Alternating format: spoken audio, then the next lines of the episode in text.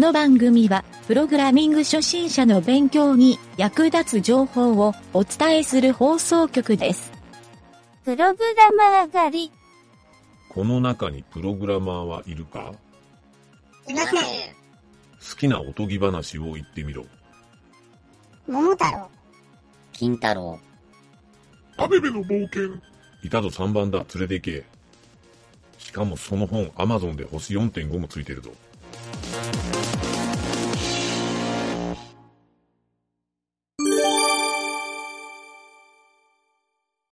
よし。はい、どうも、ゆげたです。はい、ナイです。えー今回はね、えーうん俺のプログラミング学習法のコーナー。コーナー。うん。うん今回はね、プログラミングリッシュ学習法なんだそれ。っていうのを、うん。これはね、俺が作った言葉なんやけど、毎回こんなんばっかり多いけど。なんじょうね、あのーホビングリッシュって知っとる？うん。ホビングリッシュ学習法っていうあ、そんなんがあるの？学習法。そうそうそう。最近ちょっと流行っとって、うん。まあネットで調べても出てくるんやけど、これ簡単に説明したら、うん。うんいや、言葉の感じがなんとなく、なんとなくわかるような気はするけど、ちょっと説明して。うん、これを説明したら、簡単に言うたら、うん。えっ、とね、英語を学習する、その、うんなんていうの、英会話スクールみたいなうん。ところで使いよったりする、まあ、英語学習のためのうん。ホビングリッシュっていう学習法らしいんやけど、うん。えーいわゆるホビーとイングリッシュを混ぜとる、うん日本語のカタカナの造語やね。う。うんん。やと俺は理解しとんよ。まあ、うん説明書きにも多分そう書いとると思う。うん。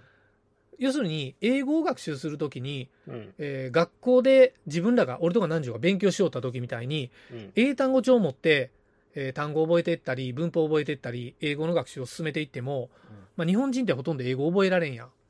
覚えれんね。ほやけど、そう、一方で、自分の好きなことをやったら、まあ、英単語っていうかそういうの覚えやすかったりするやろ。うん。で、これは、やっぱり人間の脳の仕組みを考えたら、えっ、と、そういうイメージを頭に記憶させておくところ、まあ、海馬のとそこの機能を理解してあったら、うん。そこにいわゆるイメージが理解しやすいっていうものと英語を組み合わせたら、いうんわゆる学習の効率が上がるっていううん。ところを組み合わせた英会話の学習方式うん。で、これを取り入れとる学習サイトが多なってきよるっていう、うん。増えてきよるっていう話うん。らしいんよね。うん。例えば、えっ、とね、サッカーが好きな、うん。まあ、子供とか、大人でもええんやけど、まあ、見るんが好きとか、うんあの、ひいきのチームがあるみたいなうん人、が、サッカーの場面をイメージしながら、そのシチュエーションを英語の単語とか、うん。えーそのシチュエーションを英語の文章を覚えていったら、うん。なんとなく頭に入りやすいし、残りやすいやろ。うん。そう。っていう感じで、自分の趣味をそのまま英会話として学習していくっていうやり方らしい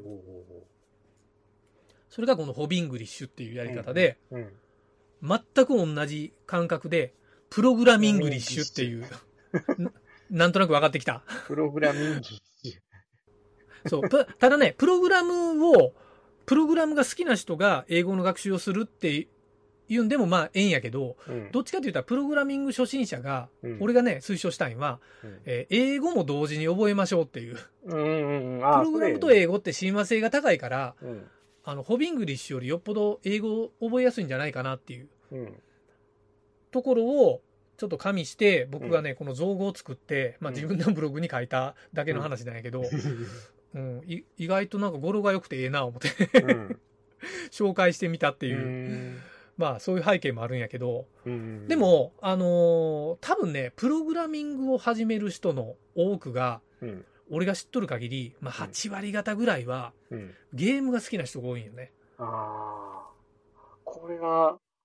うんん。俺とは全然違うけん、なんか、感じ。まあまあ、南條が当てはまらんから、あえてうん100%って言わなかったんよ、今。うん。でもね、100%とか8割じゃなくて、俺ね、99割で南條以外やと思うよ。俺が、いいか？少なくとも、俺と同世代でプログラミングをやりよる。まあ当時、MSX でプログラミングやりよったっていう人は、100%ゲームを作ってきてるはずよ。しかもベーマガでゲームを見ながらはい作って自分なりに改造したり自分でゲームを作ったりっていうのをうんモチベーションにプログラムを覚えたって人が圧倒的に多い。うんっていうか俺の中では100%だよね。うーん。南條はその路線じゃないからっていうのもあるんかもしれん。ああ、そうそう。かもしれんない。うんでも最近のそううんプログラミングの人ってみんな覚える内容がゲームじゃなくて、うんえっとね、ホームページみたいなところが多いんよね。ウェブプログラミングを覚えるみたいな人、あとビジネスプログラミングを覚えるって人は、ちょっとね、ゲームとはかけ離れるっていうのはなんとなくわかるんよ。この辺でやっぱり南條みたいな人も、やっぱり増えてきようんじゃないかなと思って、うん。うん。まあ別に俺ゲームを推奨するわけはないんやけど、うん。えっ、と、やっぱりなんかね、作るものに対してモチベーションがわかんと、プログラミング自体もはかどらんやんか。だから会社でおもろないプログラムを作るよっても、全然、なんかそこのプログラムのスキルが向上もせんし、まあ、やったこと自体はスキルでたまると思うけど、うんそう、それを考えたら、なんとなくね、自分でゲームをやって、それをや、遊ぶっていうのは、うん。あの、ある意味俺ゲーミフィケーションの一つかなと思うよ。うん。で、うん。で、これはなんか誰でもスマホに何かしらのこう、ちょっとプチゲーム、まあう、ん。数独とか、うん。なんかあの、LINE ゲームみたいな、うん。あの、なんかパズルゲームみたいなの入れとったり、うん。ちょっとしたこう、時間潰しするようなうん。ゲームを入れとるような人って、うんあの、そういうミニゲームって、こう、プログラミング学習でものすごいね、効率がええなと俺、前から思うようん。ほやから、まあ、簡単ではあるんやけど、ああいう三目並べとか丸抜ゲームみたいなうん。やつとか、うん。あの、ああいうね、こう簡単に、そんなにグラフィカルじゃないものって、意外と、俺はね、学習の素材としてはええんじゃないかなと、より思っとるわけですわ。ううん。ん。で、同時に、これと、やっぱり英語なんよね。うん。あの、そう、何回か前、これややったんかな？あの、日本語プログラムの話、出たやろ？うんあったそう、日本語プログラムをやるっていうのって、まあ、確かに効率がええんかもしれんけど、どっちかっていうと、やっぱ英語を覚えとる方が、プログラムは有利なことが多いんよね。有利やね。あの、うん。英語ってね、日本語ってこう、なんていうのかな、まあ、英語もあるかもしれんけど、何通りも言い方があるし、言い回して全然、なんていうの、プログラムほんとしにくいもんね。英語ってなんか、ああ、そその状況を言い表す言葉ってうん。あある程度決まっとるいうか、共通してわかること。ああ。まあまあ、英語はその文法が結構固定化しとるけど、うん。日本語みたいな、なんか意味がフラフラしとるとか、一つの単語でいろんな意味取られるみたいなのが少いないっていうのはあるか、かもしれんけど、俺はね、英語を覚えとる一番のメリットは、うん海外の文献とか説明書が読めるっていうのは、うんプログラマーにとってはすごい有利だと思う確かに。うん。それだけで、日本のプログラマーよりは、いもう多分レベルが1個も2個も上に行けるっていううんぐらいのメリットやと思うよね。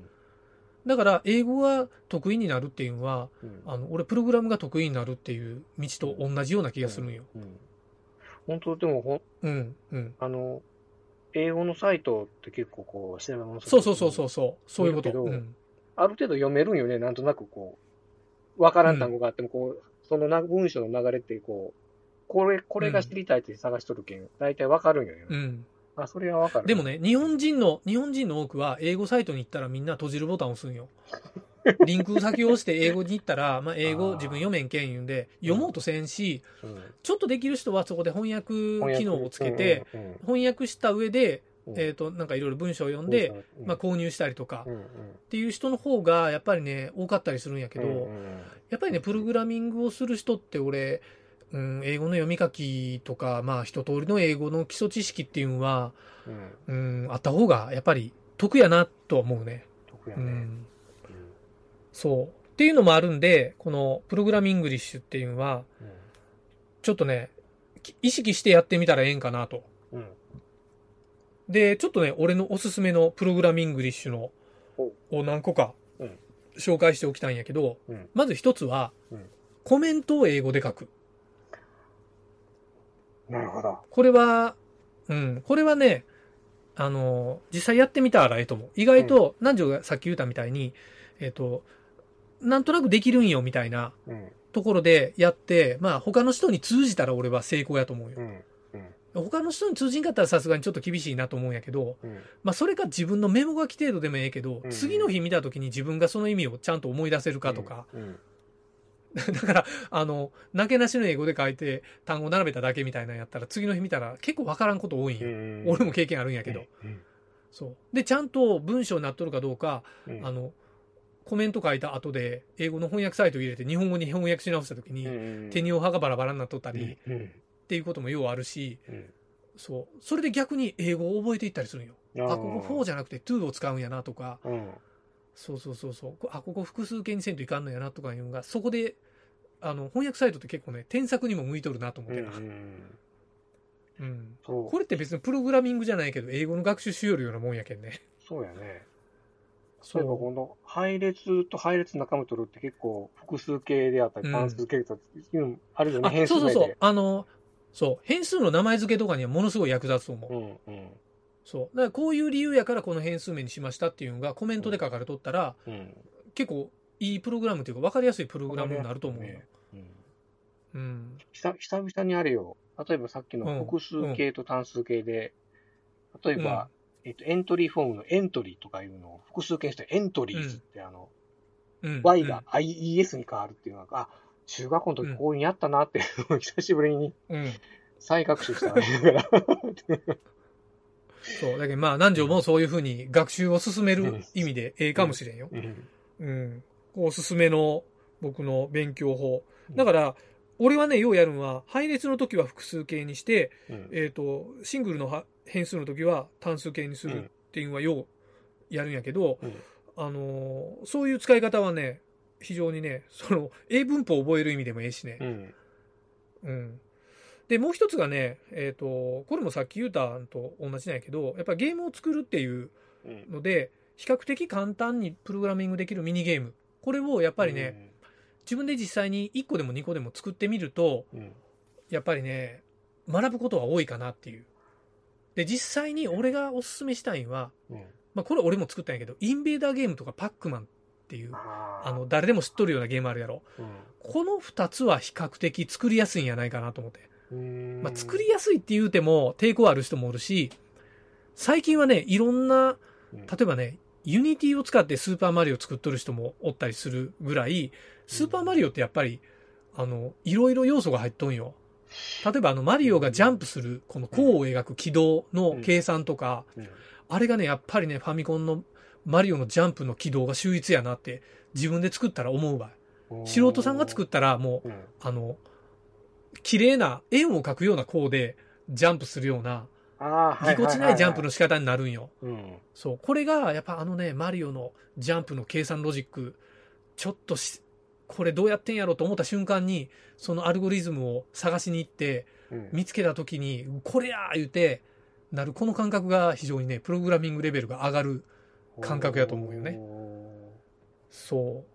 まあまあ、そういうね、ちょっと細かいところで実は、うん。あの、そのスーパーマリオ1個丸々作らんでもいいんやけど、ジャンプだけでもいいし、うん。そういうね、あの、ミニゲームっていうところを、いわゆる自分が作り上げるみたいなのが一つね、俺はおすすめポイントよ。うん。で、ゲームを作った後は、やっぱり自分で楽しめるっていううん。ところもあるし、うんなんならそれを他の人にやらして、うん。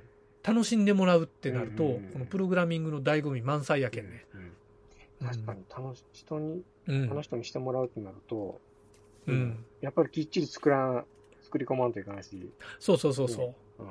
そうなんよ。で、もちろん、その、作り上げられんっていう場合もあるやん。難しくて。自分はここまでしかできませんっていうう。ん。まあ、そんな時こそね、うん。あの、初心者ならではの武器っていうのがあってうん、必殺分かる人に聞くっていう。うんこの必殺技は無敵やで。うん。そう。まあ、もちろんね、この、なんちゃってラジオにお便りをうん質問でくれてもええわけやしね。うん僕は答えれませんが。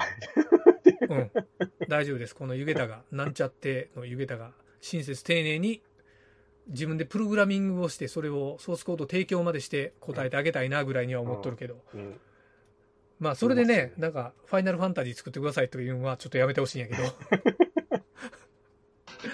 という感じでね、今回は、プログラミングリッシュ学習法っていうのをお伝えしました。うん。はい、以上です。はい。